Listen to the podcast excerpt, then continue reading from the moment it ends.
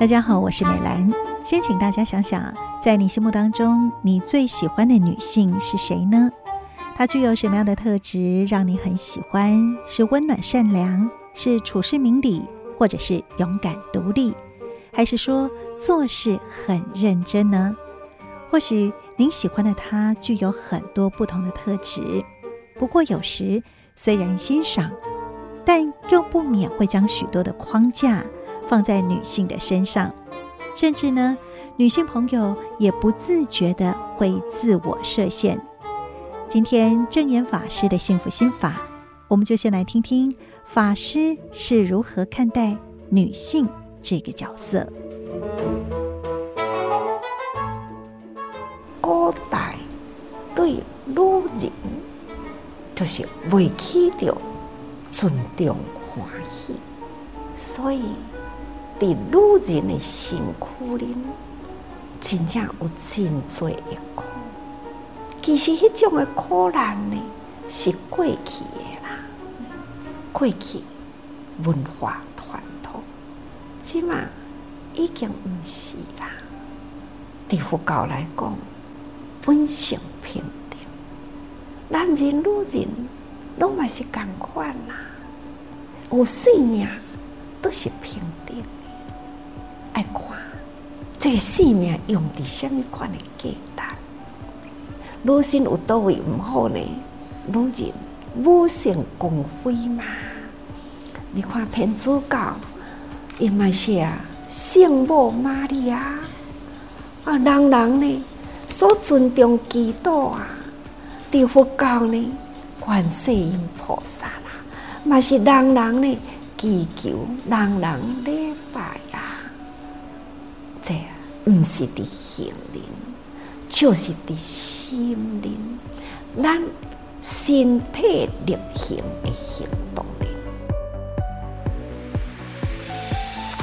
证严法师觉得，不管是男性还是女性，都是平等的。这不在于外在的形象，而在于心，在于身体力行当中。不过，现在的社会虽然女性的处境跟权利比起上一代已经有大幅的进步了，在不同的领域当中也都有女性崭露头角了，但是某些性别的框架还是深深埋藏在女性甚至是男性的心中，也深深的影响着我们的生活。那么，在今天的节目当中，我们就邀请到慈济大学的校长刘怡君来跟大家分享女性朋友如何突破自我的制约，从而改变。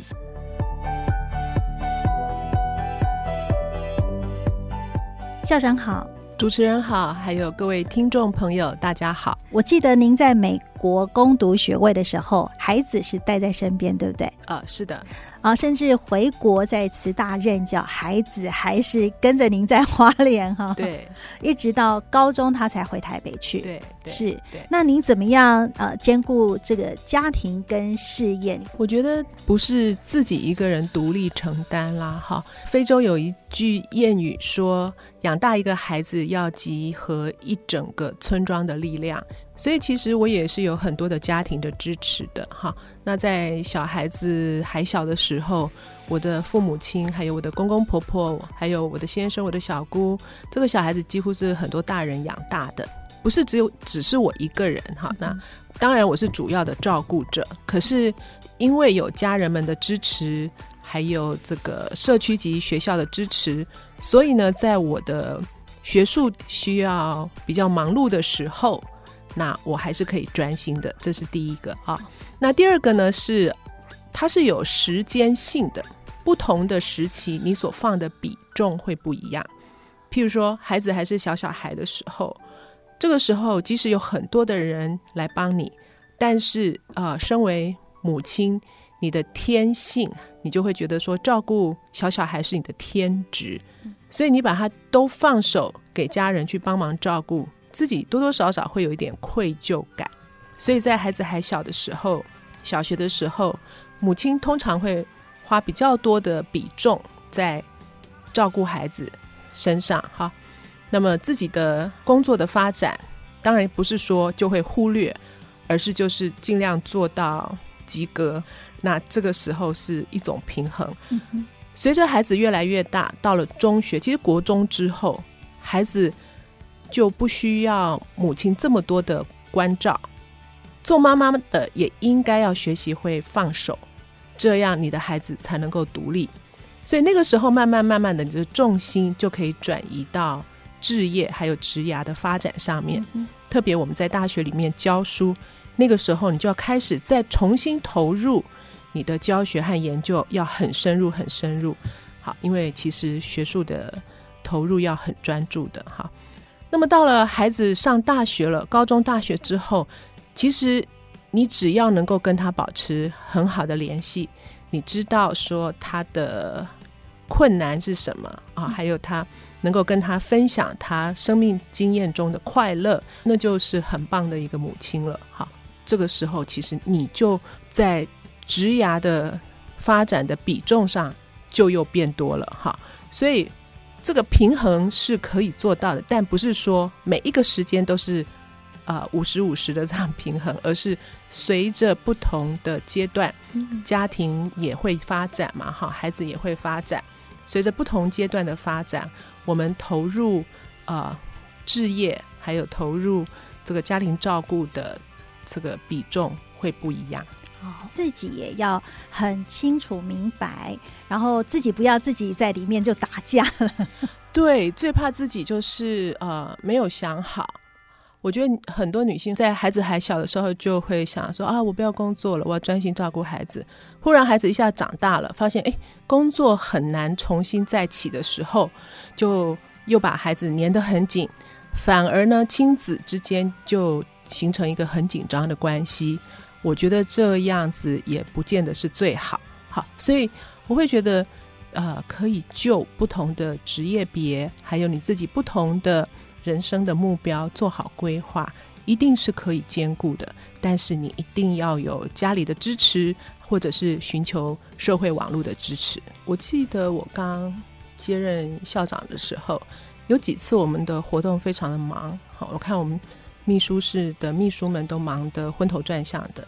好，那四点多一到，我知道他们通常都是要去接小孩。这个时候呢，被打断，放下手边的工作，再去接小孩。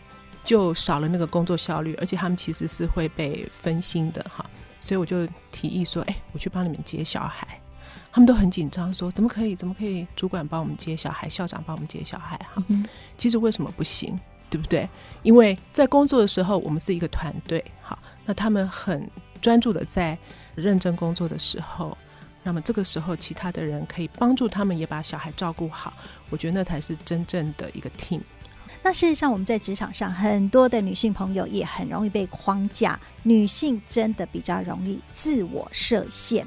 事实上，女性的特质是可以有另外一番可以去发展的。那您怎么样去建议大家怎么发挥这个女性的特质，发挥长才呢？如果你今天的目标就是想成为你领域当中的领导者，那就去做吧，就去追求那个目标。你如果想成为你领域中的专业者，好杰出的研究者或者是教学者，那么就去做吧，就不要自我设限，不要说哎呀，我是女性，我是妈妈，我是女儿，我要照顾长者和幼儿，所以我没有办法。每一个人的情况都不一样，所以只要你设定好目标就去做，那么千万不要把这个没有办法达成目标归咎于。你自己是女性，那我觉得这是最重要的。另外呢，就是要忘记自己是女性这件事情。我们在台湾已经算是很幸运了，哈。台湾在细微的地方，如果我们不说的话，整体上算是性别非常的平等的。女性到现在都可以跟男性一样接受教育，政府也有很好的性别平等的工作法来规范。所以，我们不管求职好，或者是生活，相较于一些其他的国家，我们邻近的国家都非常的平等。所以呢，自己就不要自我设限，不要觉得说，哎呀，这个职业我做不来，或是那个职业我可能体力比较不好，没有男性好，或是这个一般传统上这个理工科都是男性好去从事的领域。只要你喜欢，只要你自己。有这个目标，你就去追求。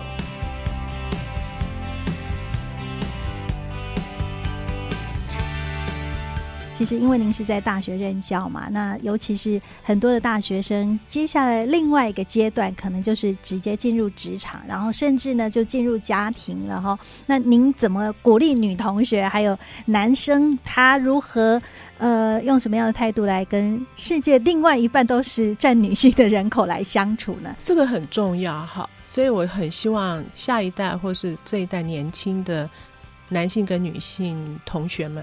他们在走入职场和走入家庭之前，都可以好好的讨论一下，未来在家庭的分工上面，大家应该扮演什么样的角色。那么在职场上，我的目标是什么？你可不可以支持我？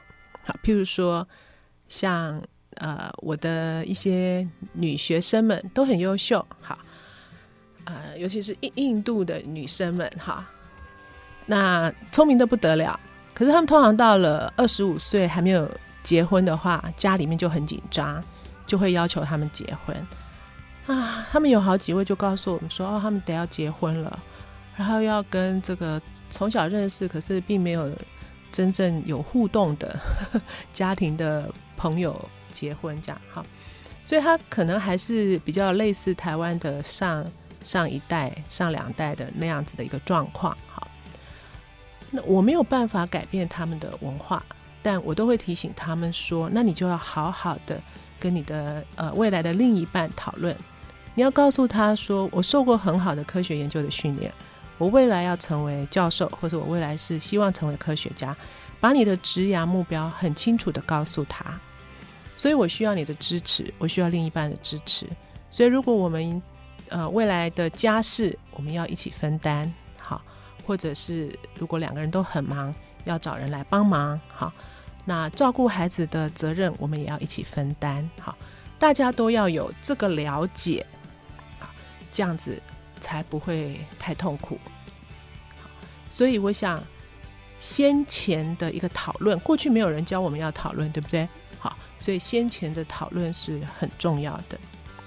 那我的女学生们大概也都可以知道，可是，呃，你如果看看，我觉得虽然我们现在台湾的性别已经很平等了哈，但是你如果仔细的去观察哈，这个家事还有家庭照顾上面，还是女性所负的责任比较多一点。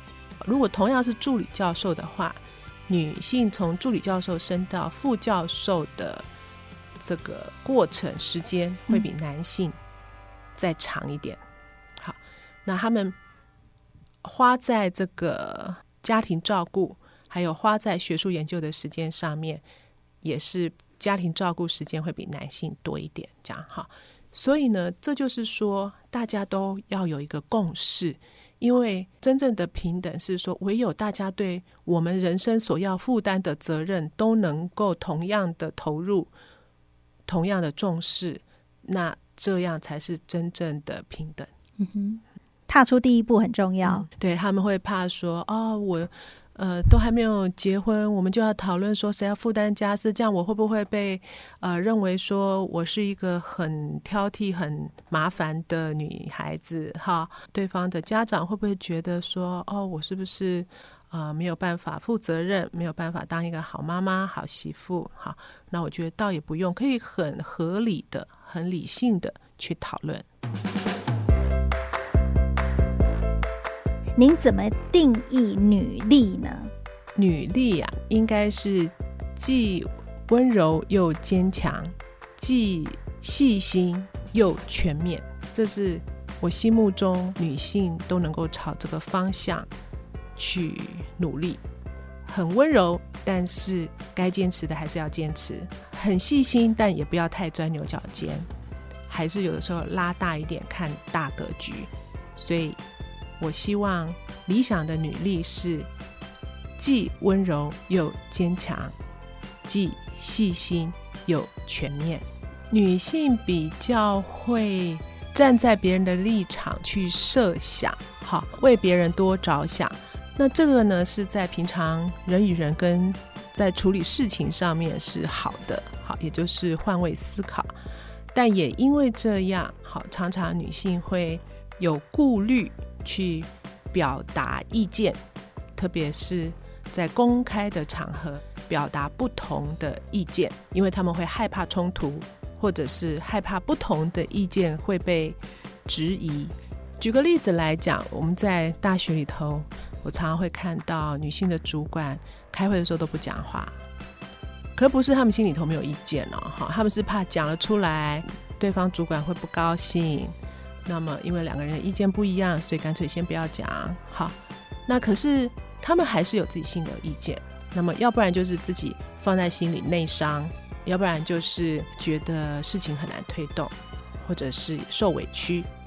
那曾经有一位女性主管呢，她其实长期以来。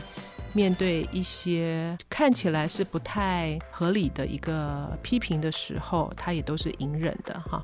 那有一次呢，我就告诉他说：“你可以表达你自己的意见啊，可以说明你的立场啊，你为什么这样做？”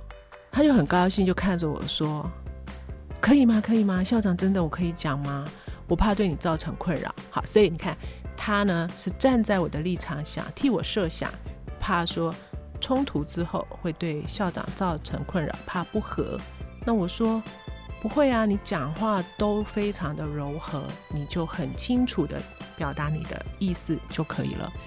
那他就很高兴，我就安排了他们在一个场合，另外中间就有第三方的有学术高度的一个前辈，好当做仲裁者。好，那听说他在那个场合就说：“哦，第一个应该怎么，第二个怎么，把他长期以来压抑的一些想法都很清楚地呈现出来了。那我觉得这才是健康的。好，可是我必须要讲是很理性哦，他并没有说歇斯底里、歇斯底里的骂人呐，哈，怎么样？那我觉得这样就很好。那可是他之前他自己以为说，如果他表达不同的意见，怕对主管、对校长造成困扰，其实不必要。好，因为。校长最重要的就是要能够协调各方不同的意见，然后凝聚大家的共识，一起往前走。嗯、所以，如果是说有一方一直表达意见，另外一方都不表达意见的话，其实那不是大家的共识，很难显现真正的共识。嗯、好，所以我会建议女性呢，这也不需要勇敢，这只需要是你很清楚明白的。即使有不同的意见，也能够理直气柔地表达。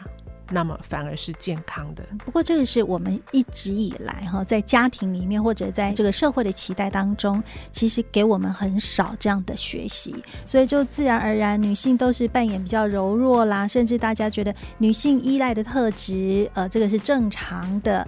那所以也到后来，很多的女性就会自觉，对啊，我好像就能力比较差一点，那我呃不太适合在处理这种冲突的事件呐、啊，那甚至就会觉得最好。就是都不要有冲突啦，哦，我就顺从，哎，好像这样子卖恭维的丢啊，对，大家高兴就好了。对 对对，可是大家高兴不见得是正确的方向。Uh-huh.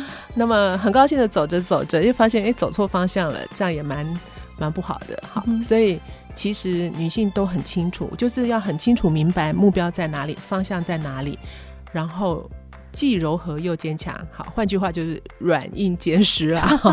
那么，然后能够达成最高的目标。是，所以已经进入家庭跟职场的女性朋友，可以不要再自我制约，甚至就是勇敢的。这个时候真的是要勇敢的去突破框架。那如果在带，嗯、呃，就是下一代自己的下一代，像是有小学、国中的孩子，这种还在人格的形塑啊，怎么样让你的孩子不要好像从小就是活在父母这样的脚步当中呢，而且最重要的哈，对于我们的下一代，对于现在还在求学的小学、中学的女性，不管男性、女性都好，不要给他们一些偏见的价值观，不要告诉我们的女孩子说：“哎呀，你的理科不好啦，你不要念理科。”千万不要这样讲，嗯，他们会信以为真，他们就会觉得我自己数学不好。